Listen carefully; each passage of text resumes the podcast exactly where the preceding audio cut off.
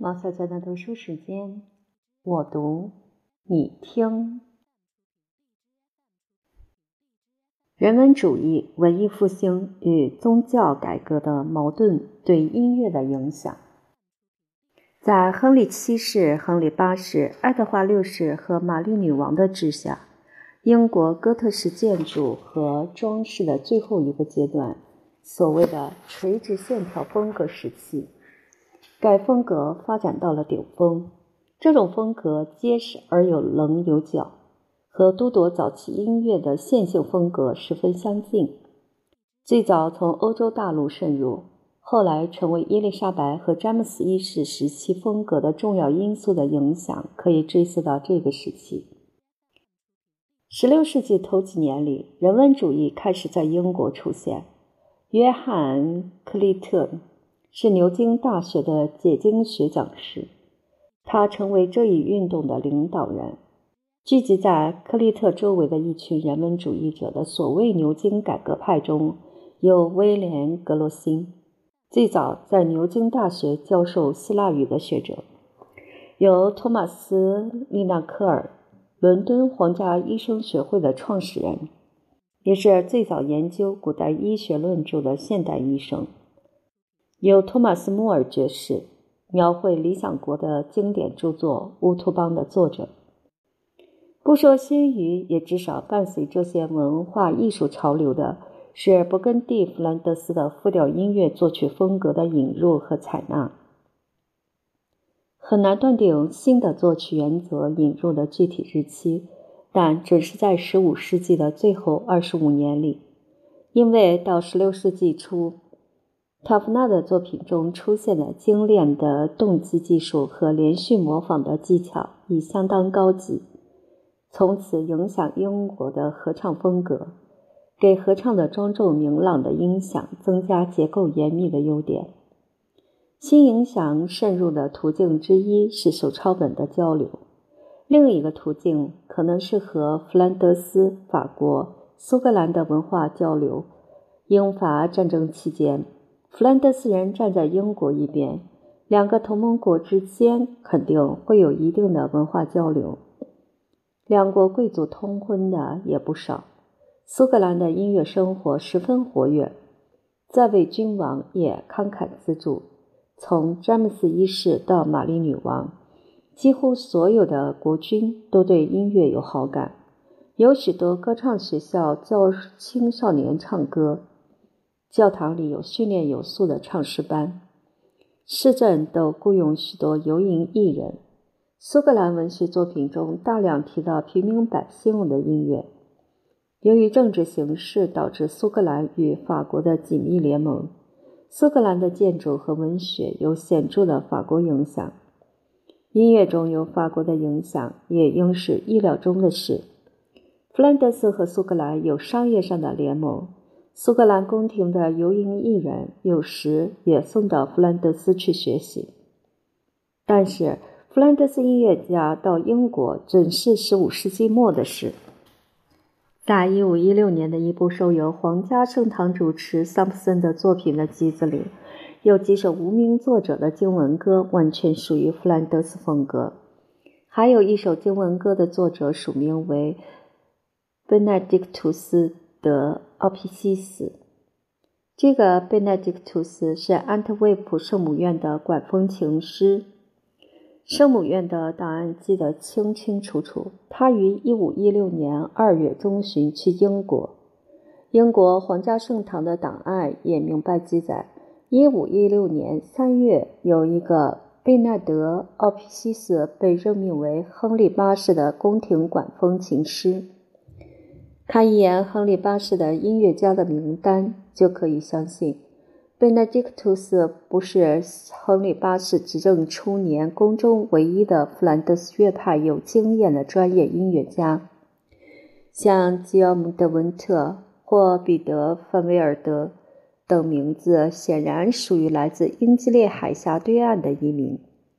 查理五世的传记作者一致认为，这位未来的皇帝还是大公时，便于1520年访问英国。他的音乐老师，当时的一位著名音乐家亨利·布雷德尼尔随同前往。还有许多外国音乐家为这位君王效劳。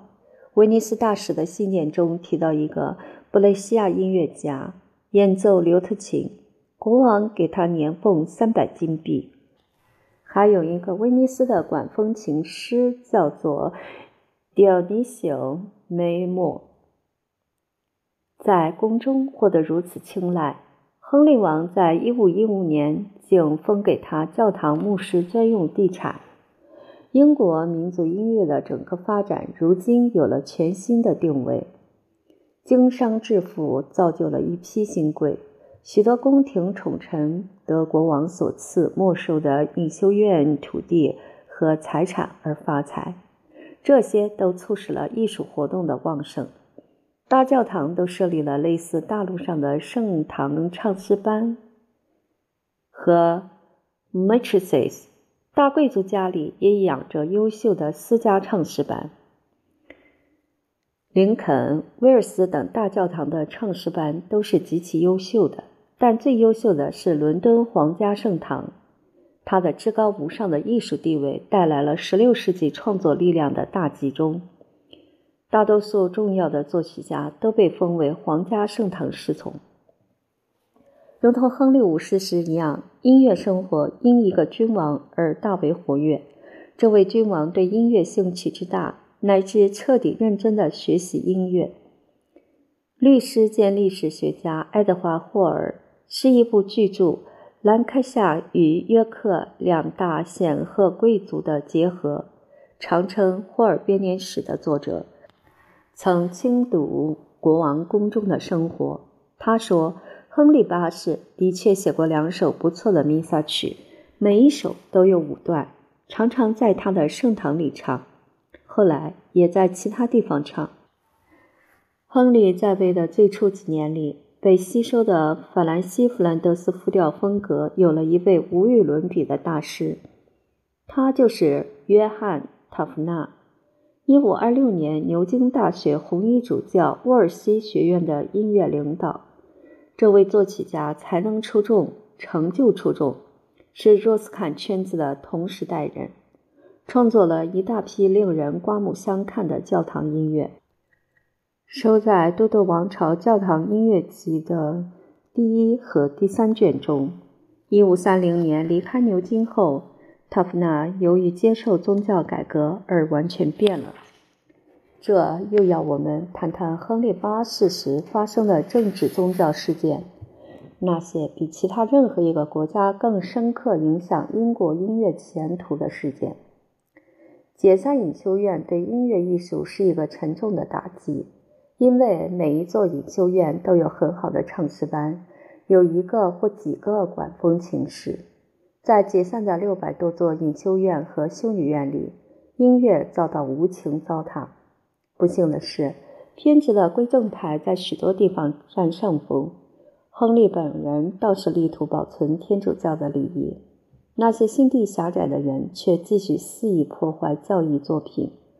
更不幸的是，有些作曲家竟然也这么做。上文提到，塔夫纳于1530年离开牛津后改宗，这一来，他身上的音乐诗人沉默了。他鬼迷心窍似的干起疯狂的暴力活动。作为托马斯·克伦威尔的属下，他以最残酷的方式迫害隐修院中的一切。如此终其余生，位居以丰碑及训教者书的著名作者约翰·福克斯，在记载改革派受迫害的历史时说：“这个塔夫纳因盲目写过天主教歌曲而后悔不已。”另一个著名作曲家约翰·莫贝克对新教教堂音乐的性质了如指掌。他的才华本该能使他改变英国宗教改革的音乐的整个进程，但也不幸成为神学狂热的牺牲品。不过，从音乐史学家的角度看，还有比几个著名作曲家浪费创作力更遗憾、更沉重的多的问题。英国音乐的整个前途危在旦夕。废除仪式和庆典、宗教画像和雕塑、艺术性的复调音乐、否定面包和酒变成耶稣的身体和血的变体论。这一切顿时削弱群众的敬畏心理，因为人的头脑离不了符号。只有毫无审美感的人才会否认绘画、雕塑、音乐、诗歌的宗教价值。然而，英国这场运动的领袖们却反对宗教利用这些艺术。他们这么做，一半是由于没有注意到自己身上也有艺术冲动，一半是因为求自治、求摆脱理性枷锁的强烈政治愿望盖过了他们对艺术的爱好。在他们的心目中，艺术同教廷的虚荣浮夸难解难分。教会常常被看作僧侣的组织，不是人民的组织。作为僧侣制度，它不断要求。特权要求垄断灵活性生活和理性生活。教师是唯一的知识保管者，他们用教会的语言相互交流，常人无法理解，所以他们可以垄断。到亨利八世时，情况已经改变，日益壮大的中产阶级有了自己的编年史家和诗人，教师学者专业化。中产阶级要求自己的音乐家为新教会提供新的音乐。德国的宗教改革运动也面临同样的问题。不过，德国的领导人声明音乐与诗歌在崇拜上帝中的重要性。马丁·路德一方面在改革派教会的音乐中采用比较平庸化的因素，一方面竭力保护和培育艺术音乐。尽管他完全知道这类音乐有天主教色彩，因此他在劝导书中写下这些话，表现出英国和德国对宗教改革、对音乐观念的巨大差别，也说明何以德国新教音乐能抽芽吐艳，而英国的教堂音乐却从未从宗教改革之劫后复苏。尽管也出了许多精彩的作品，我很高兴让诗篇七十九“上帝啊，外邦人进入你的产业，照老样子唱，一个唱诗班接一个唱诗班。同样，让一个嗓音甜美的男孩从唱诗班的位置中走上前来，单独唱交替圣歌。主啊，求你不要追讨。另一个男孩唱另一句：主啊。求你不要忘记，然后在整个唱诗班跪着唱：“神啊，赦免我们的罪，就像在天主教的节日时那样，因为这样听上去、看上去十分前进。”最后一句话多么深入人心，深刻掌握人的心理，多么真实的反映英国的宗教改革音乐。英国教会最高贵、最深邃前进的礼拜音乐是伯德写的，倒不是因为他是一个坚定的天主教徒，而是因为他心里仍萦回着复调教堂音乐的庄重肃穆。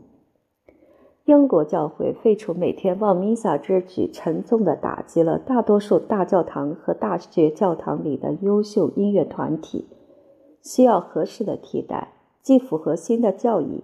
又继承不列颠人所珍视的合唱传统。起先用拉丁语弥撒曲的改编本，随着公导书的出现，英国作曲家全力以赴地为他谱写音乐。这些谱曲叫做礼拜乐，可以归成三类：圣餐礼、早祷、晚祷。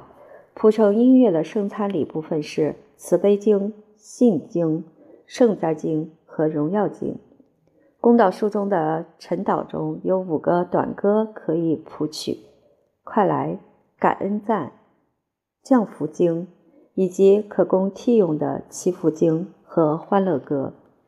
晚岛的短歌为圣母尊主颂和放我走吧，以及可供替用的赞美主和天主经联。伊丽莎白女王时期教义之争越演越烈，降福经。羔羊经和荣耀经从礼拜乐中去掉。谱写弥撒曲和经文歌时获得的音乐经验，为英国作曲家提供了谱写英国礼拜乐的技巧和风格。但是那些短歌还是使作曲家无所适从。克莱默大主教给亨利八世的信中提出建议，决定了所谓短弥撒的朴素风格。歌不应该音符太多，尽可能一个音节配一个音符，便于唱得清楚而虔诚。这些规矩很面熟，的确很像加尔文的音乐审美规定，但是。如同加尔文不能扼杀古迪梅尔和勒热纳的想象力一样，克莱默的教义要求也不能从英国作曲家的脑子里吸出他们在一两代人以前从弗兰德斯同行那里学到的美妙复调。伊丽莎白时代已成为英国作曲家熟练手法的对位技巧，岂能不用？这就有了所谓的大礼拜乐。经文歌技巧在这里大显身手。有意思的是，现有的最优秀的大礼拜乐都是伯德的作品。伯德是一位受对位传统彻底熏陶的音乐家，足以代表按新要求建立一种用英语写作教堂音乐风格的努力的最早出版的作品中有约翰·莫贝克的宫岛书配乐和约翰·戴的。晨祷和晚祷用四部和三部乐曲。莫贝克的公祷书配乐是一五四九年的统一法案批准的第一部英国礼仪的配乐。在那些好斗的英国归正派中间，莫贝克的想法似乎很孤立，因为同路德的音乐改革相似，他愿意给公众提供简明的调子唱，就选择改编传统曲调。创作路子相仿的旋律。伊丽莎白女王治下发表的第二本公祷书取代了第一本。莫贝克的音乐因而不用，因为新版公祷书根据对音乐崇拜日益强烈的反对而做了许多修改。这位天才音乐家非但不继续原来的志愿，不为新的公祷书配乐，反而参与反对，谴责教堂音乐为。慕虚荣。莫贝克的写作方式是很出色的，既保持格里高利音乐的传统，同时又提倡英语，取得很大成功。可惜，宫岛书配乐的优点在同代人中没有引起反响。由于莫贝克放弃作曲，为礼拜配写合唱，不久便吸引了所有音乐家的注意。英国宗教改革的另一个成果是 anthem，它代替了拉丁语教会的经文歌。Anthem 一词无疑来自希腊语的 antiphon，各个时期意义不同。早在乔叟以前就用过此词，今天则用以泛指任何庄重的歌唱，如国歌就叫 national anthem，但它基本上是指一种英国的赞美诗。或教堂里唱的赞美诗式的歌，专门在晨祷或晚祷结束时唱。伊丽莎白晚期的形式获得特殊地位，作为礼拜仪式中有固定位置的教堂音乐。最早的安森圣歌是由拉丁经文歌改编而来，配上英语歌词。意大利新风格的第一浪传到英国时，安森中引入了独唱段落。有管风琴或一套维瓦尔琴的伴奏，特别是伯德和基本斯写的作品，出现这种形式。菲利文是拉丁经文歌的精彩作品，既保持拉丁经文歌风格的庄严，又避开新教教会所讨厌的有争议的问题。即使不算伯德和塔利斯的佳作在内。这些经文歌也足以代表当时英国教堂音乐的最重要时期。不过，伯德的最佳作是为旧教的礼拜而做的。克里斯托弗·泰伊和托马斯·塔利斯是一批专为新教效劳的音乐家中的佼佼者。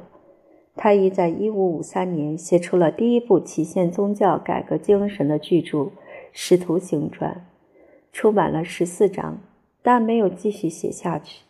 估计是这位优秀的音乐博士的诗才跟不上他的音乐才华。奇怪的是，这位热心的业余神学家居然还写了一部六段的弥撒曲，叫做《苍天有眼》，是多铎时期复调的最佳范例。塔利斯的音乐生涯也是以写作拉丁语的教会音乐开始的，显示出法兰西弗兰德斯复调风格的功底。